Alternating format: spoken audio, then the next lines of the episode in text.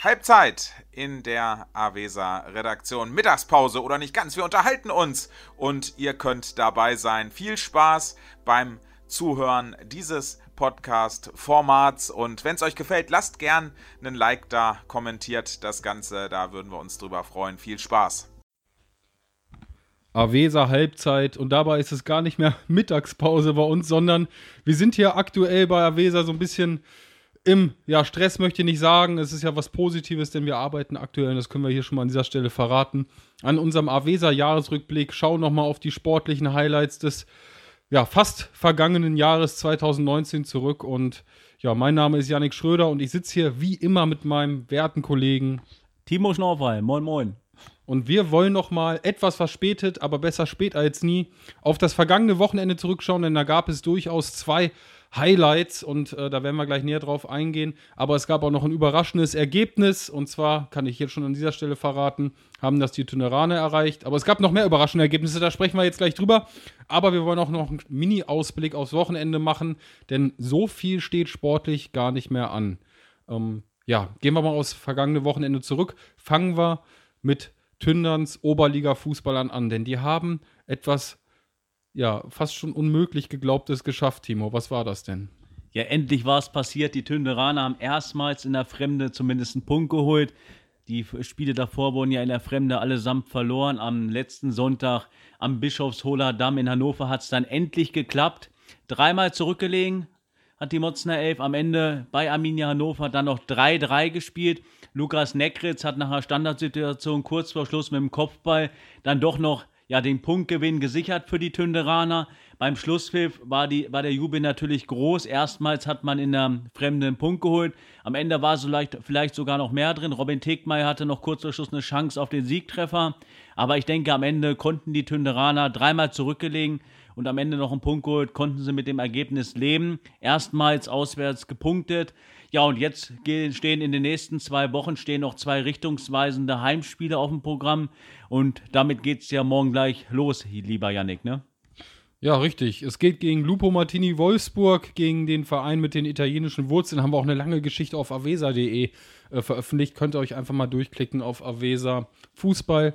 Oberliga, einfach da ein bisschen nach unten scrollen und schon habt ihr die Geschichte. Ist sehr, sehr interessant, die Entstehungsgeschichte des Vereins, aber auch diese Vereinsphilosophie. Ein sehr sympathischer Verein. Aus der Regionalliga abgestiegen, aber irgendwie, ja, die Wolfsburger drohen dann doch wieder durchgereicht zu werden. Sind aus der Regionalliga, wie gesagt, abgestiegen und sind ja auch jetzt gerade so am rettenden Ufer mit einem Punkt Vorsprung vor den, äh, vor den Abstiegsplätzen.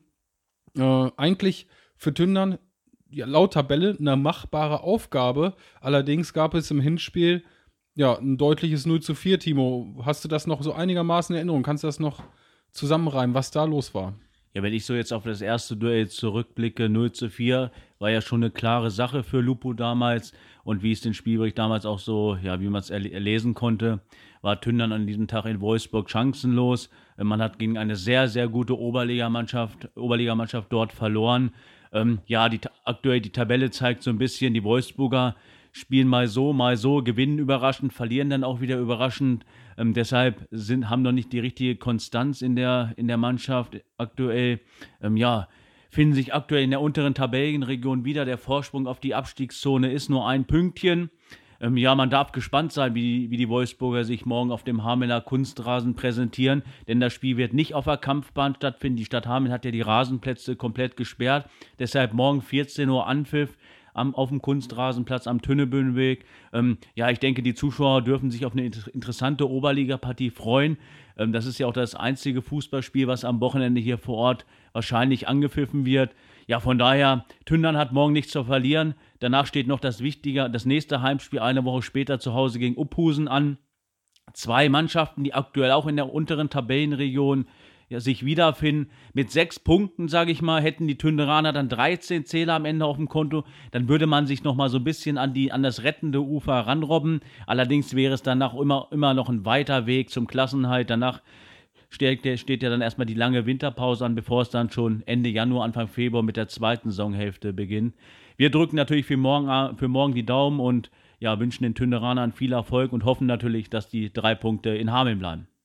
Ich denke, damit hast du alles gesagt. Du hast mir auch eine Frage vorweggenommen und zwar, wo das Spiel stattfindet. Also, Timo hat es gesagt, Hamelner Kunstrasen direkt gegenüber von der Kampfbahn. Also gleicher Parkplatz sogar. Von daher müsst ihr euch nicht groß umstellen, wenn ihr Bock habt, sich euch das anzuschauen. Und wir raten euch ganz dringend dazu. Äh, die Tunderaner haben sich den Support verdient. Und wie auch Timo schon eben gesagt hat, viel Erfolg an dieser Stelle. Wir gehen weiter und schauen nochmal auf ein anderes Spiel zurück am letzten Wochenende. Und zwar hat Hastenbeck eine riesige Überraschung geschafft. Die Oberliga-Frauen des SV Hastenbeck haben den Regionalligisten Hannover 96, den Aufstiegsaspiranten, aus dem NFV-Pokal gekegelt und zwar mit 4 zu 1. Und hat man sich die Mannschaft angesehen, der 96erin, da war trotzdem, da waren ja alle dabei. Also eigentlich alle, die zur Verfügung standen, äh, mal so gesagt. Äh, wo, warum hat Hastenbeck dieses Ding trotzdem gewonnen? Das war eigentlich ein Klassenunterschied. Ja, das war eine absolute Sensation. Äh, Trainerin Bianca Litti hatte ja im Vorfeld schon im Vorbericht gesagt, mit uns ist zu rechnen. Und das hat man ab der ersten Minute dann auch im, auf dem Rasenplatz in, in Hastenbeck gesehen. Der Reuteranger sicher, sicherlich nicht gut bespielbar, sehr tief, sehr weich. Ähm, das kam den Hastenbeckerinnen natürlich zum Vorteil. Die 96er haben sich über die Bodenverhältnisse schon vor Anpfiff beschwert. Ähm, ja, es man hat gesehen, die sind wie eine Profimannschaft nach Hastenbeck gekommen und am Ende wurden sie dann mit einer 1-4-Peitsche auf die Heimreise geschickt. Ich sag mal, viele von den Zuschauern, die da vor Ort gewesen waren, da waren bestimmt knapp 200 da. Ähm, dieses Ergebnis hat, glaube ich, vorher keiner auf der Rechnung gehabt. Bei 96 aktuell in der Regionalliga, Tabellenzweiter ähm, hinter Henstedt-Ulzburg, das eins der Spitzenteams in der, in der Liga. Hastenbeck aktuell auch im oberen Drittel der Oberliga, aber ein Klassenunterschied trotzdem. Aber das hat man von der ersten Minute an am letzten Sonntag in Hastenbeck nicht gesehen. Die Hastenbecker sind von, von der ersten Minute an in jeden Zweikampf gegangen, waren griffig, bissig und haben auch aus den möglichen Chancen dann die Tore gemacht. Ähm, man muss sagen, Hut ab vor der Leistung. Das war wirklich ja, Frauenfußball den man sich gut angucken konnte. Und am Ende muss man auch Ende, am Ende des Tages, ich meine, ich, ich habe eine Stunde gesehen, du warst am Ende auch noch da. Am Ende des Tages lässt sich festhalten, an diesem Tag hat einfach die bessere Mannschaft gewonnen. Hastenbeck war griffiger und ja, Hannover ist mit dem, ja, mit dem Platzwerten von Anfang nicht zurechtgekommen und am Ende Glückwunsch nach Hastenbeck. Jetzt steht das, jetzt haben sie das Halbfinale im NFV-Pokal erreicht. Dort geht es dann am Ostermontag gegen Burg Gretisch. Das ist ein, auch ein Regionalligist, die aktuell Tabellenvorletzter sind. Und äh, ja, jetzt die Hastenbeckerinnen haben halt Hannover 96 geschlagen. Ich denke, dann ist man gegen diesen Gegner auch nicht chancenlos. Ja, und dann wäre, würde, wäre, das, wäre das der Endspiel halt so perfekt. Und mal gucken, wo dann die Reise im Pokal am Reuteranger noch hingehen wird. Willst du damit etwa auf eine DFB-Pokalteilnahme anspielen, lieber Timo? Ich meine, wenn sie das Ding gewinnen, den NFV-Pokal, sind sie ja beim DFB-Pokal dabei. Das ist richtig. Ich sag mal, wenn man im Pokal noch dabei ist, jetzt im Halbfinale, man hat Große schon rausgekegelt, dann ist es natürlich, dann nimmt man natürlich das Wort DFB-Pokal schon mal im Mund. Das ist einfach so. Davon ist man jetzt noch zwei Hürden entfernt. Jetzt das nächste Spiel ist ein Heimspiel. Das Endspiel würde dann in Basinghausen im großen Stadion stattfinden. Ähm, ja, wir dürfen gespannt, wir würden uns natürlich freuen, wenn wir vielleicht auch mal hier in der Region dann über ein DFB-Pokalspiel schreiben fotografieren und äh, videotechnisch was machen können. Wäre Novum im Frauenfußball. Ja, mal gucken, aber es ist auf jeden Fall noch ein weiter Weg und man muss die Kirche auch im Dorf lassen. Die Hastenbeckerinnen spielen aktuell in der Oberliga und man wird sicherlich nicht jede Woche ein Regionalligist aus dem Pokal kegeln. Da hast du völlig recht, aber träumen darf man äh, aus Sicht der Hastenbäckerin ganz, ganz sicher. Ich meine schon alleine, das träumen zu dürfen, das ist ja auch schon was wert, wenn man im NFV-Pokal-Halbfinale steht. Hm, ich glaube, das hätten die Hastenbäckerinnen im Vorfeld so nicht erwartet. Ähm, gehen wir noch weiter. Wir bleiben aber im Frauensport und zwar hat auch am vergangenen Wochenende Handball der Extraklasse stattgefunden in der Halle Hohes Feld. Am Sonntag war der Bundesliga dritte HSG Blomberg bei Rorsens Oberliga Frauen zu Gast. Das war ein richtig geiles Spiel, Timo. Ja, das war richtig geil. Die Halle war proppevoll. Das muss man so sagen. Das Event wurde super angenommen, wie schon Wochen zuvor das Bundesligaspiel der Herren zwischen N. Lübecke und Hannover Burgdorf. Auch am letzten Sonntag war die Halle wieder rappelvoll, positive Stimmung. Und es haben zwei Mannschaften gegeneinander gespielt, die sich ja freundschaftlich äh, gegeneinander begegnet haben. Ähm, vom Spielausgang war es so, dass sich der Bundesligist, der Favorit aus Blomberg, am Ende ganz, ganz deutlich durchgesetzt hat. Aber man muss auch sagen, die Rorserinnen hatten in den 60 Minuten schon ihre Highlights. Ähm, ja, sie haben ersten zehn Minuten haben sie noch relativ gut mitgehalten, dann hat der Bundesligist das Tempo so ein wenig angezogen und da hat man dann schon gemerkt, welches, die, welches der Oberligist ist und welches dann der Bundesligist ist. Aber am Ende muss man, den Rose, muss man die Rose dann auch loben. Sie haben alles gegeben und es war auf jeden Fall ein sehr ansehnliches Handballspiel mit bester Stimmung. Wirklich ein super Event. Das hat alles gepasst. Ja, 40 zu 18 war der Endstand für Blomberg-Lippe. Allerdings muss man auch an dieser Stelle sagen, das Ziel war ja der Roserin möglicherweise über 20 und unter 40, beziehungsweise 40, 40 haben sie erreicht. Die, 18, die 20 haben sie knapp, knapp mit 18 verpasst. Allerdings haben sie auch, ich glaube, wie viele sie Meter? Vier oder fünf Meter verballert. Äh, vor allem Kapitänin Sasi Pabat, die ja leider Gottes an einem Kreuzbandriss laboriert, aber zumindest diese 7 Meter Würfe sich zugetraut hat, hat leider in ihren beiden Versuchen keine Bude gemacht. Das hat den Zuschauern ein bisschen leid getan. Trotzdem gab es am Ende Standing Ovations und die muss man sich auch erstmal verdienen. Von daher ein absolut rundes Event, äh, positiv für den guten Zweck auch noch die Klinik Clowns äh, vom Sana Klinikum, die alle zwei Wochen im äh, Sana Klinikum Bad Pyrmont sind und ein Rosa, äh, Rosa sage ich, eine Hamelner, äh, Hamelner, äh, Hamelner Ki Kindertagesstätte, so jetzt habe ich es, äh, haben davon profitiert und ähm, ja, ich denke, es kann gar nicht besser gehen. Sport für einen guten Zweck, auch noch richtig guter Sport. Von daher, ja, haben wir uns gefreut, die Zuschauer haben sich gefreut und die Mannschaft dann habe sich gefreut. ja, ähm, schauen wir nochmal jetzt auf das anstehende Wochenende. Tündern hat es gerade schon angedeutet, Lupo Martini. Auf was dürfen sich denn die Zuschauer jetzt trotzdem noch oder weiterhin freuen? Ja, ich denke, Oberliga-Fußball ist schon was ganz Besonderes hier in der Region. Ähm, das haben wir aktuell nicht so in den letzten Jahren weniger gehabt. Ähm, von daher dürfen sich die auf die äh, Zuschauer morgen gegen Wolfsburg auf ein inter interessantes Oberligaspiel äh, freuen. Ähm, Tündang mit dem letzten Woche mit dem Punktgewinn gegen Arminia, vielleicht auch wieder so ein bisschen jetzt neues Selbstvertrauen getankt. Ähm, ja, wir hoffen mal, dass die drei Punkte am, am äh, Samstag in Hameln bleiben auf dem Kunstrasen. Sicherlich wird es eine attraktive Begegnung, ein umkämpftes Spiel. Ähm, auf den Kunstrasen ist auch immer so, wer technisch besser drauf ist. Das ist auch immer noch so eine Kleinigkeit. Ähm, ja, wir freuen uns einfach und wir werden das Spiel morgen fototechnisch live begleiten, natürlich auch redaktionell und dann gucken wir am Ende, wie es morgen um kurz vor 16 Uhr aussieht und wir hoffen natürlich, dass Tündern dann den dritten Saisonsieg eingefahren hat. Jetzt habe ich die äh, Frage ein bisschen falsch gestellt, glaube ich. Die kam gerade falsch rüber. Ich wollte eigentlich fragen, was abgesehen von Tündern noch so abgeht hier in der heimischen Sportlandschaft. Ich entschuldige mich dafür. Äh, ja, jetzt frage ich nochmal, was geht denn abgesehen von Tündern noch ab in der heimischen Sportlandschaft, Timo? ja, abgesehen von Tündern war es das eigentlich auch schon fast im Fußballerischen. Ähm, das Bezirksliga-Derby zwischen Halbesdorf und Afferde fällt aus. Ähm, die Hastenbecker Frauen, das Heimspiel gegen Barmke fällt aufgrund der Platzsperre auch aus. Ähm, einzig der SV Lachen soll noch beim TuS Davenstedt antreten. Das war es dann eigentlich schon soweit im Fußball in den höherklassigen Ligen. Ähm, ja, dann kommen wir zum Handball. Da sind die heimischen Teams am Wochenende allesamt wieder im Einsatz. Ähm, der VfR Hameln, ja, morgen Abend Heimspiel gegen die Handballfreunde Helmstedt-Büttenstedt. Ähm, ja, auch eine Mannschaft, die aktuell in der unteren Tabellenregion sich wiederfindet.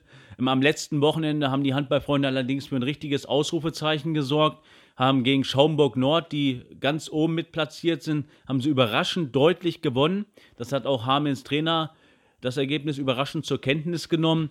Ähm, ja, wenn man aktuell so ein bisschen die Tabelle in der Oberliga anguckt, VfW Hameln ist durch die Ergebnisse vom letzten Wochenende auf den drittletzten Platz abgerutscht. Ähm, Burgdorf 3 ist, da, äh, ist vorbeigezogen.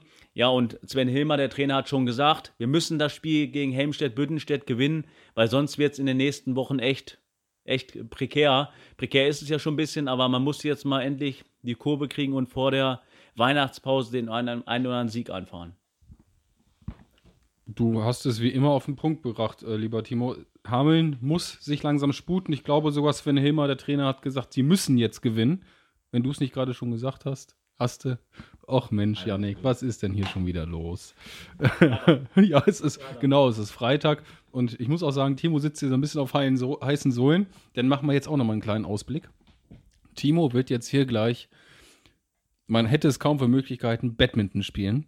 Und zwar gegen unseren Geschäftsführer Matthias Koch und mit weiteren Freunden und Weggefährten. Was sagst du denn? Hast du endlich mal eine Chance gegen Matze? Meistens verlierst du ja gegen den, zu deiner Schande. Ich hoffe ja immer, dass du mal gewinnst, weil dann können wir uns hier die Sprüche im Büro auch endlich mal sparen. Aber er schafft's nicht. Und ich bin auch zu schlecht. Ja, das ist richtig. Matze Koch hier, mein Chef, das ist natürlich ein überragender Batman-Spieler. Äh, man kann gegen den machen, was man will. Er hat immer die passende Antwort parat. Auch wenn ich kurz, lang, ich schicke ihn hin, in den Ecken hin und her, aber er kriegt mit seinen Krakenarmen, fährt er den Schläger aus und ja, kriegt den Ball einfach irgendwie rüber. Ich bin mal gespannt, wie das Duell heute ausgeht. Wir werden gleich mal so ein paar Bälle übers Netz schlagen. Ähm, ja, sicherlich werden wir nächste Woche da vielleicht im Nachgang nochmal etwas berichten. Ähm, es wird sicherlich eine ganz witzige Sache nochmal. Wir sind heute fünf Leute in der Hamener Sportbox. Da werden wir sicherlich den ein, die eine oder andere Schweißperle dann auch verlieren, dass wir, bevor wir es dann in den Wochenende starten, nochmal auch uns sportlich betätigen heute am Freitag. Erst selber Sport machen, dann drüber berichten. Das ist doch einfach geil, wirklich. Und dann hoffen wir einfach mal, Timo, dass du endlich mal Matze weghaust, weil es wird langsam mal Zeit, oder? Ja, das wird endlich mal Zeit und ich denke, wir sind alle heiß motiviert, weil es kann ja auch nicht sein, dass immer Matze Koch gewinnt. Ne? Wir müssen ihn, ja, auch, wir müssen ihn nochmal vom Thron, Thron stoßen. Ja. Jetzt, jetzt hätte ich nochmal eine kurze Abschlussfrage, bevor wir jetzt den Stream dann auch gleich beenden. Ähm, wie sieht denn dein Abend und dein Wochenende so aus? also ich werde mich demnächst, wenn dieser Podcast hier äh, hochgeladen und verarbeitet ist, werde ich wohl mit meinem besten Kumpel auf den Weihnachtsmarkt gehen und mal den Glühwein testen, ob der denn auch in Ordnung ist in Hameln. Und äh, aber wir fahren mit dem Bus zurück. Und das heißt, Busse fahren nicht bis in die Puppen. Hier auf dem Land. Von daher bin ich geschützt quasi, weil ich irgendwann nach Hause muss. Also, und morgen fahren wir ja dann auch nach Krefeld zum Boxen. Da kämpft ja der Rintener per Giulio Ruhr, hat seinen großen Kampf und das wollen wir uns aber äh, primär privat einfach mal ansehen, weil es einfach super interessant ist und äh, wir da natürlich auch unseren heimischen Sportlern die Daumen drücken. Schauen wir uns einfach mal an, was da so abgeht in Krefeld. Angeblich sind ja da 7000 Zuschauer vor Ort. Ähm, ja, ich denke, das wird eine, wird eine runde und interessante Geschichte und sicherlich ein langer Tag. Deswegen heute auch, auch des, deshalb nicht allzu lang, Timo. Äh, also, wenn du da jetzt darauf anspielen wolltest, dass ich heute sehr, sehr betrunken bin, ich hoffe nicht. Ich kann es nicht versprechen, ich hoffe nicht. Nein, also.